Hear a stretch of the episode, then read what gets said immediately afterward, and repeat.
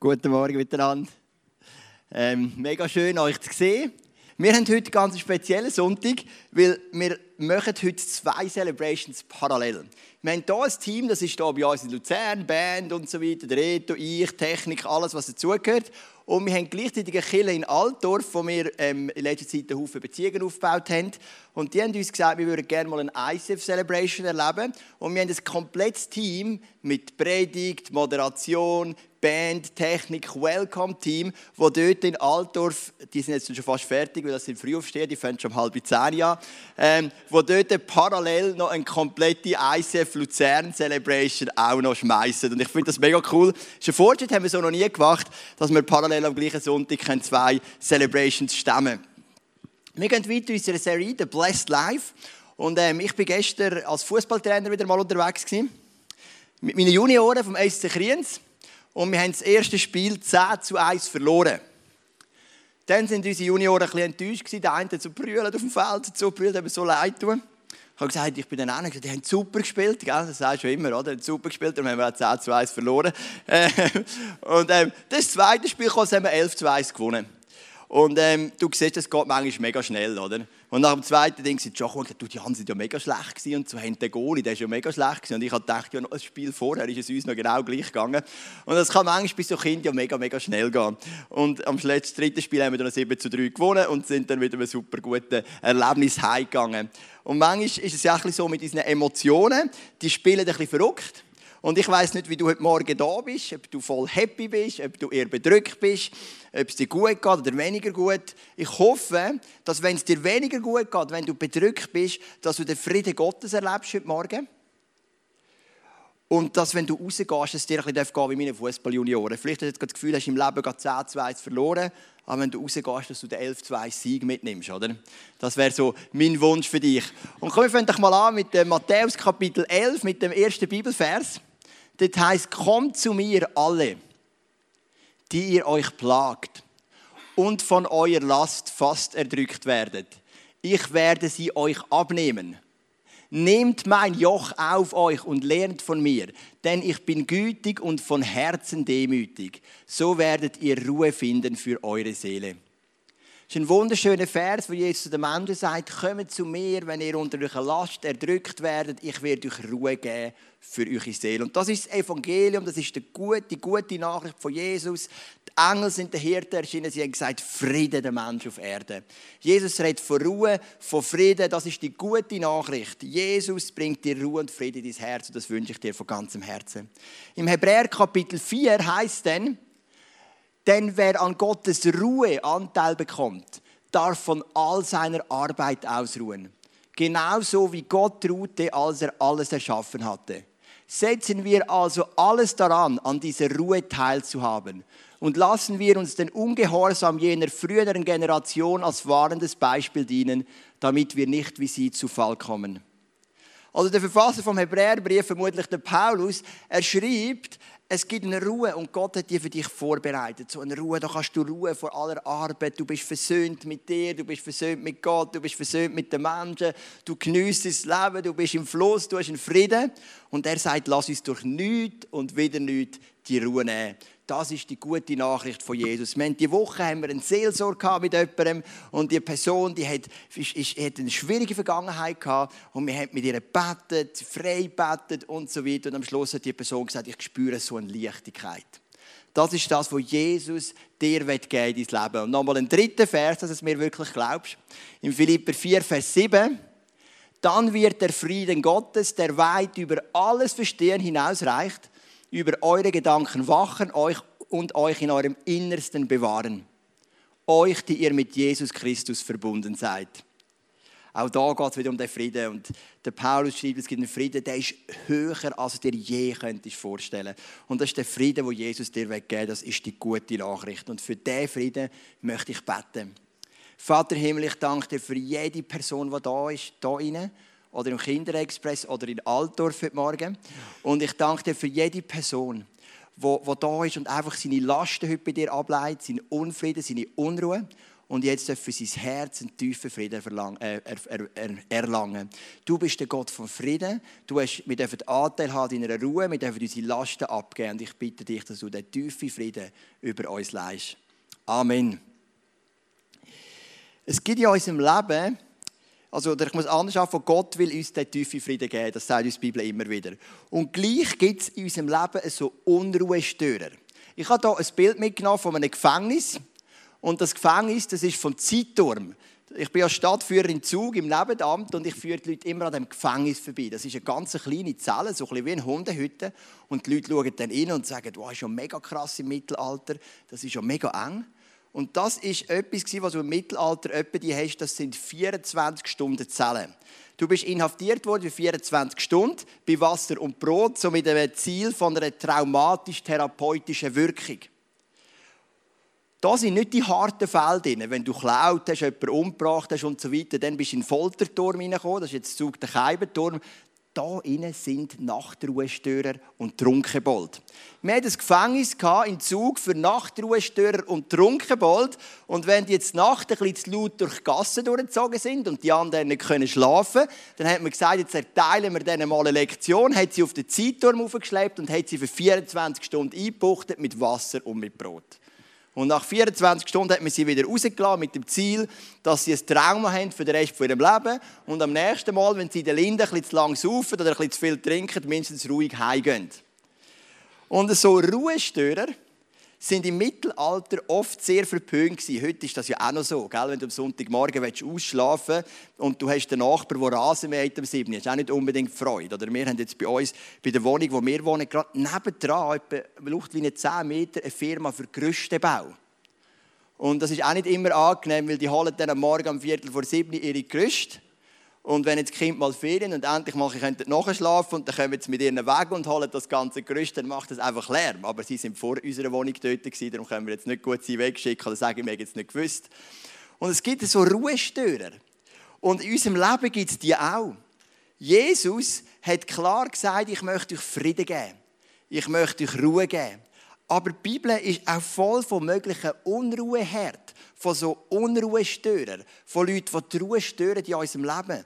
Unversöhnung, Zorn, negatives Gerät und so weiter und so fort. Das sind alles mögliche Unruhestörer.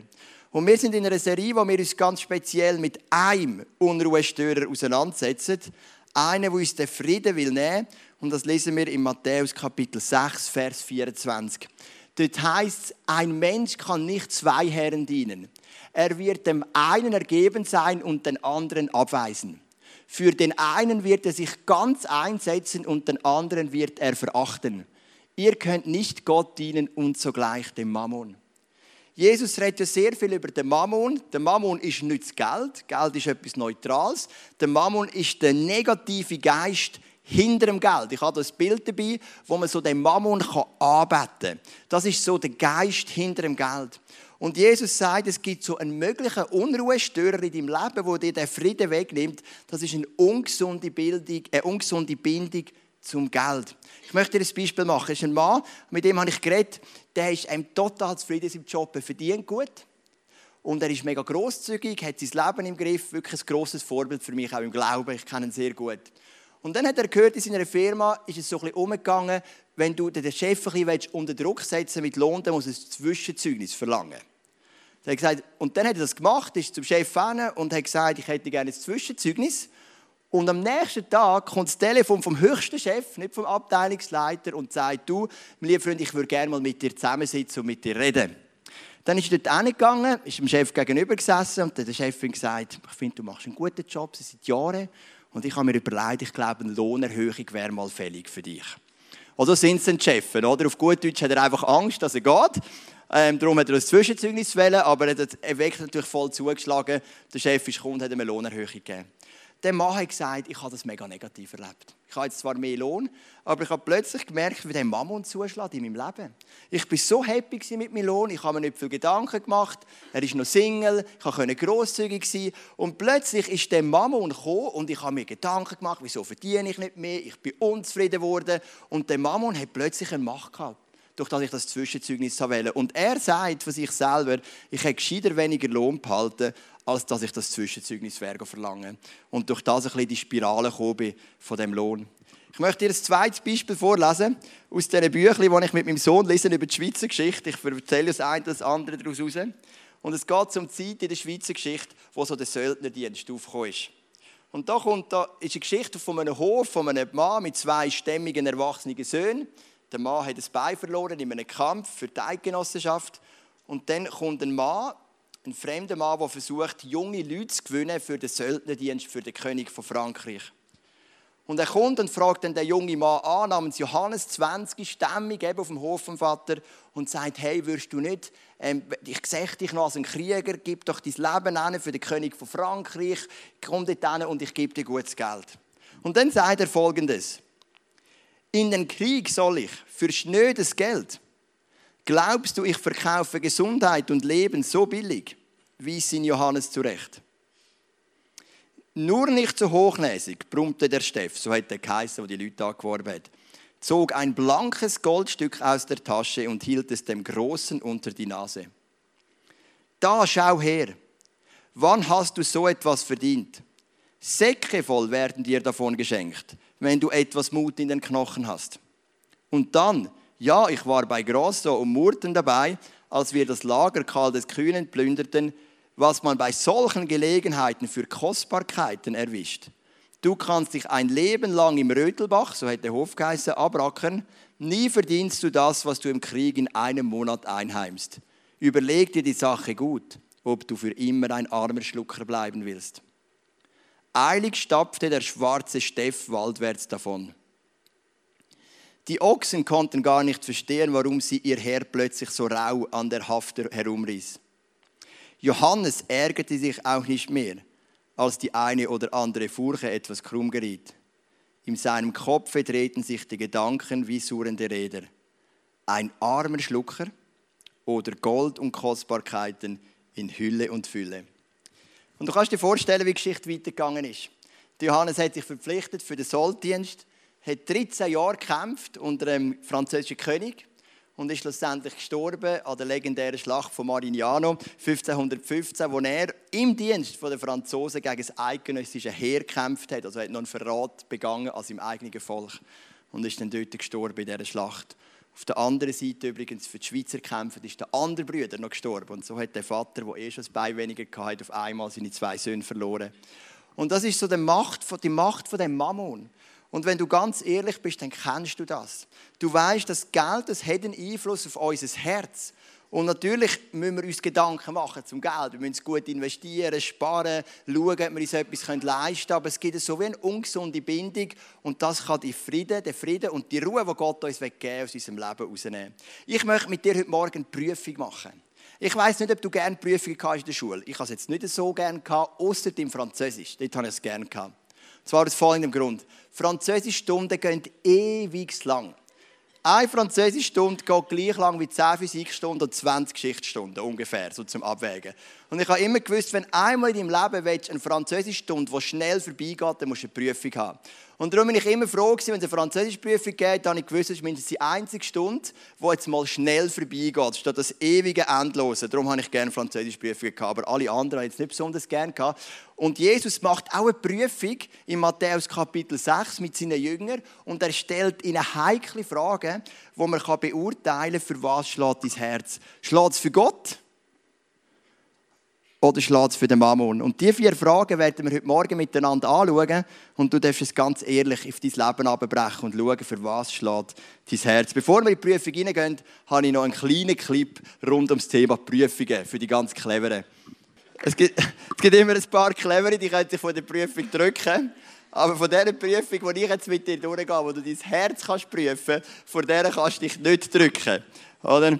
Da musst du jetzt durch. Und das ist Jesus und er redet mit seinen Jüngern ums Thema Mammon und ums Thema Gott. Und der eine Vers hat er schon vorgelesen, wem dienst du mehr, Gott oder Mammon? Und die erste Frage ist, welche Reichtümer sind dir wichtiger? Jesus unterscheidet zwischen zwei Arten von Reichtümern.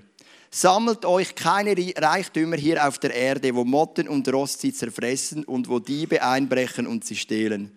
Sammelt euch stattdessen Reichtümer im Himmel wo weder Motten noch Rost sie zerfressen und wo auch keine Diebe einbrechen und sie stehlen. Ich persönlich glaube an ein Evangelium, das kulturrelevant ist. Also wir leben in der Schweiz. Ich glaube nicht, dass es für uns Schweizer Sinn macht, einfach in einer völligen Armut zu leben. Weil da innen heisst es ja, wenn man es wörtlich nimmt, heisst wir sollen uns gar keine Reichtümer anhäufen, weil die Motten machen sie kaputt. Ich glaube nicht, das ist das, was Jesus gemeint ist. Weil sonst wäre das für uns schwierig. Dann müssten wir, wo wir da sind, alle in einer totalen Armut leben und hätten damit auch gar keinen Impact mehr auf die Leute um uns herum. Ich glaube, Jesus meint etwas anderes. Ich persönlich glaube nicht, dass er ein Problem hat, wenn du ein Auto hast oder ein Haus hast oder ein Whirlpool hast oder was auch immer. Aber die Frage ist, welche Reichtümer sind dir wichtiger? Und das kannst du einfach abchecken in deinem Leben. Und zwar kannst du deine Denkkapazität anschauen. Du kannst schauen, an was denke ich denn? Denke ich an ein denke ich oft an Besitz, einen neuen Schrank, ein neues Bett, ein neues Auto, vielleicht wenn du in einer anderen Einkommensklasse bist, eine neue, neue Yacht oder ein neues Privatflugzeug. An was denkst du? Wenn du einfach denkst, wenn du gehst laufen, wenn du Zeit hast mit Freunden, oder denkst du an die Reichtümer im Himmel? Überlegst du, wie könnte ich meinem Nachbarn das Evangelium weitergeben? Überlegst du, wie könnte ich meine Kinder noch mehr festigen ihrem Glauben? Überlegst du, wie könnte ich in mein Geschäft hinein noch mehr vom Reich von Gott bringen? Betest du für die Leute? Du kannst es ganz einfach abchecken für was schlägt oder, oder wo, welche Reichtümer sind dir wichtiger? Sind es die Reichtümer im Himmel, wo du sammelst, oder sind es die Reichtümer auf der Erde? Ich glaube, die Frage, wenn du ehrlich bist, kannst du einfach äh, beantworten. Und das Gleiche ist auch mit der zweiten Frage. Die zweite Frage ist, an was hängt dein Herz? Dann heißt es im nächsten Vers, denn wo dein Reichtum ist, da wird auch dein Herz sein. Wenn die Reichtümer im Himmel dein Reichtum ist, wenn, wenn dein Reichtum ist, dass du Menschen willst gewinnen für Jesus, Menschen willst dienen, für deine Frau und deine Freunde da sein, für deine Kinder da sein und so weiter, dann wird das auch deine Sorgen und deine Gedanken bestimmen. Deine Sorgen sind eine gute Messlatte, um zu schauen, für was schlägt dein Herz. Wenn du dir in erster Linie Sorgen machst, ob du kannst dir einen Haufen leisten oder du machst dir Sorgen, ob du zu kurz kommst oder du fragst dich, wieso kann ich mir die neue Lederjacke nicht leisten, die alle anderen haben und so weiter, dann merkst du, wo dein Herz hängt. Aber wenn du dir in erster Linie Sorgen machst, um Menschen um dich herum, um Gott, ums Dienen, um sein Reich, dann merkst du auch, wo dein Herz hängt. Also dein Herz hängen, das merkst du anhand der Sorgen, die du dir machst bin am ähm, Freitag ist, bin ich die Jahrung abholen im Kindergarten. einen super Einstieg ist jetzt im Kindergarten und er liebt das. Geht mega, mega gern und ich bin mega froh. Und dann sind wir so am Warten, ein paar Eltern, bevor er rauskommt. Dann bin ich mit einer anderen Frau ins Gespräch gekommen, mit einer Nachbarin von uns. Und sie hat so gefragt, was ich schaffe. Und dann habe ich erzählt vom ICF. Dann hat gefragt, was ist denn das ICF? Und ich habe ihr dann erklärt, was wir glauben, was unsere Grundlagen sind. Und ich habe mega Freude gehabt. Als der Jahrung kam, ist er auf mich zugesprungen, hat mich umarmt und ich habe gemerkt, ja, ist so cool, weil ich habe die Nachbarn schon gesehen am Strassenfest, das wir vor ein paar Wochen, sind mega coole Nachbarn, Frauen, Mann, ein Mädchen. Und ich habe dann schon gedacht, hey, so ein cooles Bärli, ich hoffe, wir können irgendwann einen Samen setzen von Jesus, von dem Evangelium, von dem Frieden, von dieser Ruhe, die ich erzählt habe. Und ich habe gemerkt, hey, so cool, ich bin dort und mein Fokus ist der Reichtum im Himmel. Und das ist so die zweite Frage, an was hängt dein Herz? Ich habe doch ein bisschen Papiergeld dabei, vom Kinderexpress gestohlen übrigens heute Morgen. Ich hoffe, die Kinder sind jetzt nicht gerade am Einkäufen spielen und merken, heute haben wir gar kein Geld. Und dann fangen alle an zu brüllen und sie leuchten alle da auf. Das wäre dann mein Fehler. Oder, und so schnell fährt unser Herz an zu hängen an dem Geld. Was ich damit nicht will sagen, ist nicht, dass wir uns nicht gut Gedanken machen. Wir sollen uns Gedanken machen, wir sollen planen. Wir sollen uns nur Sachen leisten, die wir uns auch wirklich können leisten und so weiter. Ich halte nichts davon, dass wir einfach uns etwas Riesiges kaufen und nachher sagen, ja Gott schaut schon irgendwann dafür. Sondern ich glaube, es ist wichtig zu planen. Aber deine Sorgen, deine Gedanken zeigen, an was hängt dein Herz. Und du hast die Geschichte vorhin gehört von dem Johannes. Zuerst war sein Fokus auf den Hof auf die Unterstützung von seinem Vater, der verkrüppelt vom Krieg heimgekommen ist. Aber wo das Thema Geld reingekommen ist, hat sein Fokus verändert. Und es ist so weit gegangen, dass er sogar am Schluss parat war, für den schnöden Mammon gegen sein eigenes Volk zu kämpfen. Und er hat sein eigenes Volk sogar besiegt, weil die Eidgenossenschaften dann sogar verloren in dieser Schlacht, dort 1515 in Marignano. Also du siehst, wie das Geld spielen kann. Die dritte Frage ist, wo aus dem Matthäus 6 rauskommst, vertraust du Gottes Versorgung? Mal den Vers noch haben. Deshalb sage ich euch, macht euch keine Sorgen um das, was ihr an Essen und Trinken zum Leben und an Kleidung für euren Körper braucht. Ist das Leben nicht wichtiger als die Nahrung und ist der Körper nicht wichtiger als die Kleidung? Also jetzt geht es noch ein Element weiter. Die erste Frage war, welche Reichtümer sind die wichtiger? Die im Himmel, die auf der Erde. Die zweite Frage ist, an was hängt dein Herz? Jetzt die dritte Frage ist nochmal ein Level tiefer. Glaubst du an Gottes Versorgung? Glaubst du, dass wenn du in diesen Prinzipien lebst, wo Gott hat, gerade auch im Thema Finanzen, wo wir die letzten zwei Sündige angeschaut haben, glaubst du, dass Gott dich dann auch versorgt? Wir haben gestern gezügelt bei jemandem von der Small Group. Ich habe jetzt nicht so hart geschafft. Ich bin ja zuerst am, am, am Match und bin dann erst gekommen, als sie schon fertig waren zum Zügeln. Also nur, dass jetzt nicht jeder denkt, ich bin Held und habe mega gezügelt. Ähm, und das ist ein, ein Ehepaar von unserer Small Group, sind auch da heute Morgen. Ähm, die vertrauen wirklich Gott. Die sind so feine Leute und sie sind so treu. Sie haben immer den Zehnte gegeben. Ähm, sie haben immer einfach, sind, sie haben Gott einfach gegeben, was Gott gehört. Sie sind grosszügig Sie sind so treu in diesen Finanzprinzipien gelebt, die Gott für sie parat hat. Das habe ich immer gemerkt, auch in der Small Group, wenn wir über das Thema geredet haben. Sie haben eine Fünfhalbzimmerwohnung hier bei uns und es gibt ja Leute, die sind Wohnungstypen, zum Beispiel ich. Ich liebe Wohnungen. Ich würde nie ein Haus wählen, weil wenn du in einer Wohnung lebst und du musst etwas reparieren, kannst du einen Vermieter anrufen und die Rechnung der Versicherung schicken. Wenn du in einem Haus lebst, musst du es selber machen. Und das will ich ja nicht. Ich, ich kann es ja nicht und ich will es ja nicht. Und ich will ja meine ganze Zeit in euch investieren, nicht in Reparation, in Reparaturen ja in einem Haus, oder? Aber die Familie, ich kenne sie genug gut, zu sagen, sie sind definitiv nicht der Wohnungstyp gewesen. So eine noble fünfeinhalb Zimmerwohnung, das ist eine Familie, die braucht Auslauf, die braucht ein Haus. Und jetzt haben sie so ein, ein uraltes Haus gefunden mit irgendwie zehn Zimmern und einem riesen Umlauf und einer Küche von 1452. Ähm, und sie fühlen sich so wohl und Gott hat sie versorgt. Weil Gott hat genau gewusst, was sie brauchen. Und ich bin dort und denke, Gott ist wirklich ein großer Gott. Die Familie würde in dem so aufblühen und ich würde in dem Haus so etwas von untergehen. Weil das ist so riesig. Ich weiß gar nicht, wo anfangen. Nur wenn du sagst, wir wieder mal putzen, das wäre für mich schon ein Burnout, weil ich gar nicht wüsste, wo fangen wir jetzt überhaupt an. Ich habe das Gefühl, wenn du oben fertig bist, kannst du wieder unten anfangen. Aber ähm, Gott ist der, der versorgt. Und sie haben auf die Versorgung vertraut. Und sie zahlen sogar noch weniger für das Zehnzimmerhaus als für die Fünfhalbzimmerwohnung. Gut, sie wohnen in Kliens. Oder jetzt eben oben. Dort sind halt Wohnungen entsprechend teuer. Aber es ist so etwas von der Versorgung von Gott. Gott hat das Timing gewusst, sie haben vertraut und sie haben jetzt einen mutigen Schritt dorthin gemacht und wir dürfen dabei sein beim Zügeln und haben gemerkt, es ist so genau das, was die Familie braucht. Und ich habe mega Freude. Vertraust du auf Gottes Versorgung? Glaubst du, dass du nicht zu kurz kommst? Und die vierte Frage ist, hat das Reich von Gott Priorität in deinem Leben. Das ist dann der Höhepunkt in Matthäus 6. Es soll euch zuerst um Gottes Reich und Gottes Gerechtigkeit gehen, dann wird euch das Übrige dazugegeben. Glaubst du das? Wenn du das glaubst, wenn du am Reich Gottes Priorität gibst, dann wird das Übrige kommen. Gott wird dich nicht im Stich lassen. Aber wir haben es vor zwei Wochen gehört, die Predigt über die Erstlingsfrüchte. Das ist oft ein, Step, ein Schritt im Glauben und dann kommt Gott und versorgt dich mit dem, was du brauchst. Aber was ist denn das Reich Gottes? Ich glaube, da gibt es viele Irrtümer. Die Leute denken, ja, jetzt redet er von der Kille, wenn er vom Reich Gottes redet. Kille ist auch Reich Gottes. Aber dein Geschäft ist Reich Gottes. Deine, dein Club, wo du drin bist, ist Reich Gottes.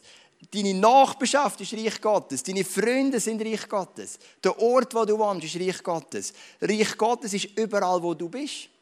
Die Frage ist, was hat Priorität in deinem Leben? Dass das Reich von Gott kommt in dein Geschäft, in, deine, in dein Umfeld, in deine Ehe, in deine Beziehungen, wenn du Single bist, in deinen Freundeskreis? Oder hat es Priorität, dass du Reichtümer sammeln im Himmel, dass du einen Haufen Geld verdienen Folgst du dem schnöden Mammon?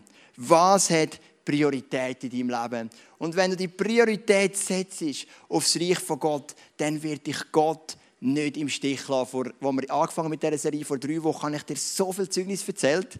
Ich kann es jetzt gar nicht all wiederholen, das wird zu lang gehen, wie Gott uns immer wieder versorgt hat, wenn wir versucht haben, die Priorität zu geben aufs Reich von Gott. Also kurz zusammengefasst, vier Fragen. Welche Reichtümer sind dir wichtiger? Das ist Prüfungsfrage Nummer eins. Zweitens, an was hängst du dein Herz? Drittens, vertraust du Gottes Versorgung? Und viertens, was hat Priorität in deinem Leben? Und ich glaube, ein Gedanke dahinter ist match entscheidend. Gott ist ein guter Gott. Er führt die Prinzipien ein aus einem Grund nämlich dass nichts deinen Frieden raubt und die Ruhe, die er für dich parat hat.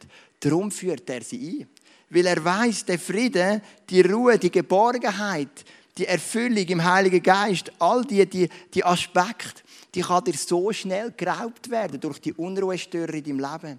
Darum hat er die Prinzipien eingeführt. Es geht nicht um Gott selber, es geht nicht darum, irgendein Werk oder eine Kirche zu machen, es geht um dich dass nichts deinen Frieden und deine Ruhe wegnimmt, weil Gott ist ein guter Gott. Wenn man den Matthäus Kapitel 6 liest, dann hat man so die verschiedenen Fragen, die Prinzipien rund um das Thema Mammon. Und mit drinnen kommen zwei Verse, die total quer in der Landschaft stehen. Und ich liebe das an Jesus. Jesus ist ein Spezialist, einfach etwas zu erzählen und dann etwas zu sagen, das gar nichts zu tun mit dem Thema, denkt man. Ich lese die zwei Verse davor, es hat nämlich viel zu tun mit dem Thema. Aber mit in diesen Gedanken über Geld macht Jesus mit uns ein bisschen Physik. Das Auge gibt dem Körper Licht. Ist dein Auge gut, dann ist dein ganzer Körper im Licht. Ist dein Auge jedoch schlecht, dann ist dein ganzer Körper im Finstern. Wenn nun das Licht in der Finsternis ist, was für eine Finsternis wird das sein? Er redet über Mammon in der ersten Verse, er redet über Mammon am Schluss vom Kapitel und dazwischen macht er ein bisschen Physik redet über Augenlicht und Finsternis. Und du denkst, was hat jetzt das mit dem Thema zu tun?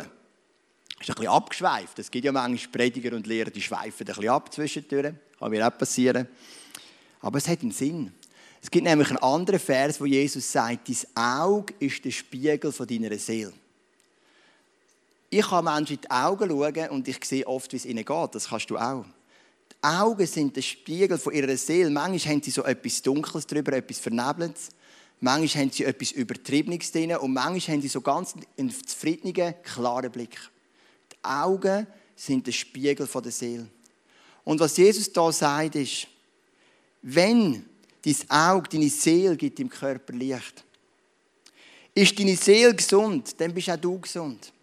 Und Jesus sagt, die vier Fragen rund ums Thema Geld, die haben damit zu, dass deine Seele gesund ist. Und das ist der Fokus.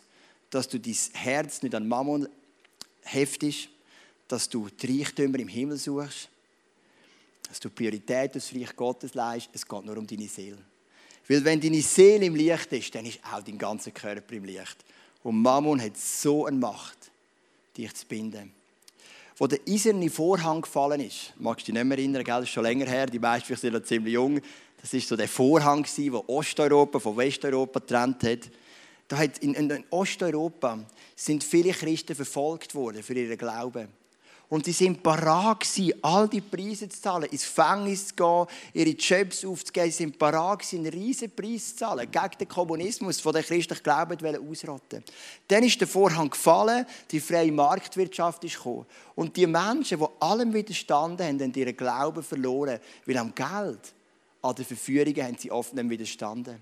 Und Leute, die im Gefängnis waren für Jesus, haben plötzlich nicht mehr für den Gott brennt. Leute, die Schläge kassiert haben für Jesus, haben ihren Glauben verloren, weil sie den Widerstand, ähm, im körperlichen Widerstand, haben sie können widerstehen, aber wo die Verführung ist vom Geld, dort sind sie eingebrochen und gegen die Verführungen haben sie keine Waffen gehabt. Sie sind nicht trainiert gegen das.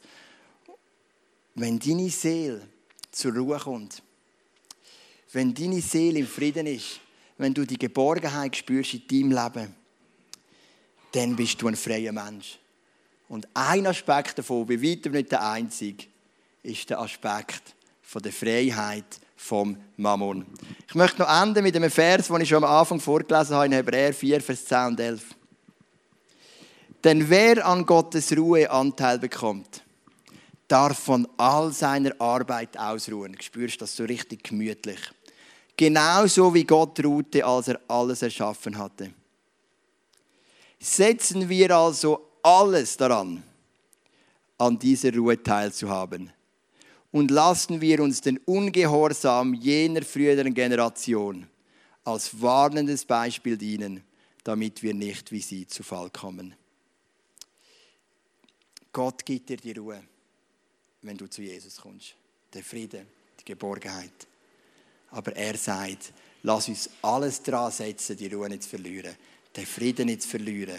Lass uns unsere Seele zur Ruhe kommen. Lass uns unsere Vorfahren als warnendes Beispiel nehmen, die die Ruhe verpasst hat, die unruhig, innerlich unruhig hin und her getrieben sind. Weil Jesus hat genau das parat, die Ruhe. Und ein Aspekt davon, in dieser Ruhe zu bleiben, ist der Sieg über den Geist von Mammon. Weil wir beten nicht den Mammon an, wir beten Jesus Christus an. Und das führt uns in die Freiheit, die er für uns vorbereitet hat. Ich weiß nicht, wie es dir geht rund um das Thema Geld. Ob du eher ein Typ bist, der schon recht frei ist, wo merkst, du lebst in dieser Freiheit.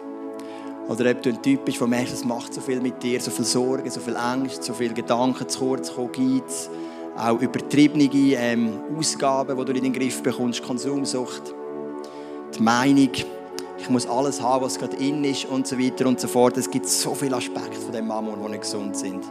Und wenn du merkst, dass etwas da ist, dann ähm, möchte ich heute für dich beten, damit Jesus das kann brechen in deinem Leben und damit du kannst zurückkommen in, die, in, die, in, die, in den Frieden und in die Ruhe, wo Jesus für dich parat hat. Komm, wir stehen doch noch auf miteinander.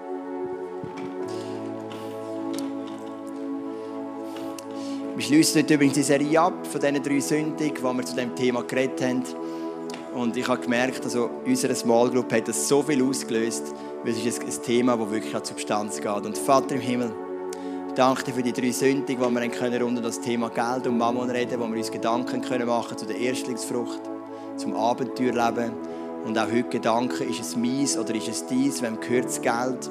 Nehme ich es zu mir und will möglichst viel für mich haben oder, oder nehme ich es an als dein Geld? Und ich darf zurückgeben in deine Hand und mit dir zusammen verwalten. Und du siehst unsere Punkte. Du siehst, du willst uns Frieden geben, du willst uns Ruhe geben, du willst uns eine, eine, eine Geborgenheit geben, so einen Anker für unsere Seele. Das ist dein Wunsch. Aber manchmal wird der Frieden gestört und es kommt eine Unruhe rein und nicht selten auch wegen Mammon. Und da gibt es sicher Leute, die auch kämpfen in diesen Bereichen. Auch ich kämpfe in gewissen Bereichen mit dem Mammon. Und ich bitte dich, dass du das brichst. Und dass dort, wo so eine ungesunde Bindung ist zu dem Geld, dass das ersetzt wird durch eine gesunde Bindung zu dir. Dass die Bindung zu dir darf stärker sein und die ungesunde Bindung zum Mammon darf durchgehattet werden. Ich bitte dich gleichzeitig für Versorgung, dass wir dir vertrauen können. Dass wir wissen, du hast einen guten Plan zur rechten Zeit. Und auch wenn wir vielleicht die Zeit unten durch, wenn es uns sehr knapp ist mit den Finanzen, wir dürfen dir vertrauen, weil du bist uns näher und du hast es im Griff. Ich bitte dich, dass du uns den Mut gibst, in deinen Finanzprinzipien zu leben, unsere Erstlingsfrucht dir zu geben. Damit wir auch sehen können, wie du den Schleusen vom Himmel öffnest und uns überreich bedenkst. Es heisst bei den ersten Christen, sie haben alles gemeinsam gehabt. Niemand hat Not gelitten weil sie haben füreinander gegeben und wenn jemand nichts hatte, hat der, der etwas hatte, das verkauft, um den anderen zu helfen. Und das hat so eine Power gehabt. Und ich bitte dich, dass wir eine Kirche sein dürfen, die auch Augen haben für materiell schwächere Menschen. Dass wir ihnen helfen dürfen durch Budgetplanung, durch Vermitteln zu den richtigen Ämtern, aber auch durch Gebet und vielleicht auch durch ein Spenden zur richtigen Zeit. Einfach, um ihnen helfen, wieder auf ihre Beine zu kommen bitte dich, dass du uns nicht, ein, dass du keinen Spirit von der Armut uns gibst, sondern einen Spirit von dem Genug dürfen haben, von dem Ruhe in dir, aber das auch geniessen, was du uns gibst. Danke, Vater im Himmel, dass unser Herz einfach an dir hängt und nicht am Geld. Das bitten wir dich alle miteinander in deinem Namen. Amen.